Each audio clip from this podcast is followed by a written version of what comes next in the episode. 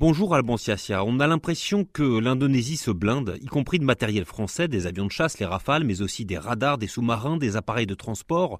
Pourquoi cette frénésie d'investissement militaire et pourquoi maintenant? Le matériel indonésien, par exemple, si vous regardez les données euh, sur le nombre d'avions de chasse dont dispose l'Indonésie pour euh, protéger euh, le pays, il y avait un manque à ce niveau-là, un manque au niveau des sous-marins, des, bâtiments de surface, ce qui explique en fait cette volonté d'acquérir un maximum d'équipements et de continuer la modernisation des forces armées. Il y a un manque numérique qui est certain, et puis il y a eu aussi du matériel obsolète. Par exemple, les, euh, les Rafales à terme vont remplacer euh, les vieux chasseurs F-5, les vieux chasseurs américains qui ont dû faire leur premier vol dans les années 60. Plus le matériel est obsolète, plus ça coûte cher. En termes de maintenance, en termes de maintien en conditions opérationnelles, ça représente des budgets qui n'en valent pas vraiment la peine, donc il vaut mieux par moment en fait retirer du service ces équipements et les remplacer par des équipements euh, plus modernes qui vont avoir une durée de vie de 20, 30, 40 ou 50 ans. Est-ce que derrière tout ça, il y a aussi une composante politique? Est-ce que les Indonésiens se considèrent menacés et éprouvent le besoin de montrer les muscles en quelque sorte? Alors officiellement, c'est pour préserver la souveraineté du pays. Euh, officieusement, quand on discute avec les Indonésiens, il y a une prise de conscience des enjeux sécuritaires régionaux et globaux. Enjeux sécuritaires régionaux, on peut euh, mettre en avant la question de la mer de Chine méridionale et de l'agressivité de la Chine. Il y a un concept aussi qui est aussi de plus en plus développé en Asie, c'est le, le, concept des anxiétés stratégiques.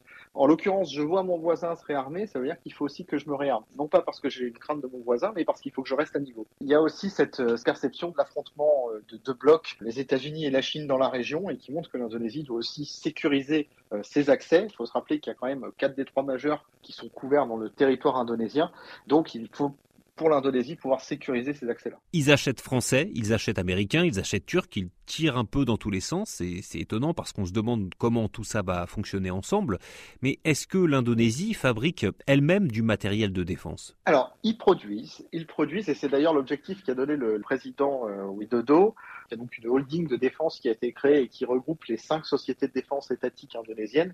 L'idée d'avoir une holding, c'est de rentabiliser la production d'équipements. Et le président Widodo a fixé comme objectif que cette holding arrive dans le top 50 des fournisseurs d'équipements de défense dans les années à venir. Il a notamment demandé à ce que les acquisitions d'équipements de défense ne soient pas uniquement des acquisitions, mais aussi des investissements. À partir d'un certain montant, je vais avoir des obligations de transfert de technologie. Ces transferts de technologie vont permettre la création de contenu local et vont permettre euh, à l'industrie de défense euh, locale d'acquérir de nouveaux savoirs, de développer des nouveaux produits. C'est le cas notamment des avions de transport euh, qui, en fait, sont la résultante d'un transfert de technologie qui avait été fait à l'époque par Airbus euh, sur les hélicoptères Caracal, qui sont notamment utilisés aussi par les forces françaises, certaines parties de ces équipements peuvent être faites en Indonésie par PTBI. La guerre en Ukraine, Alban Siasia, est-ce qu'elle a eu un impact dans ce débat à propos de la mise à niveau militaire de l'Indonésie? La guerre a bien sûr un impact parce que l'Ukraine et la Russie et par extension aussi la Biélorussie, étaient des fournisseurs de l'Indonésie.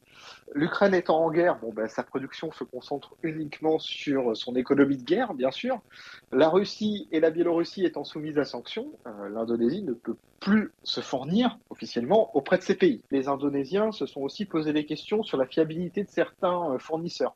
Exemple type, c'est l'Allemagne.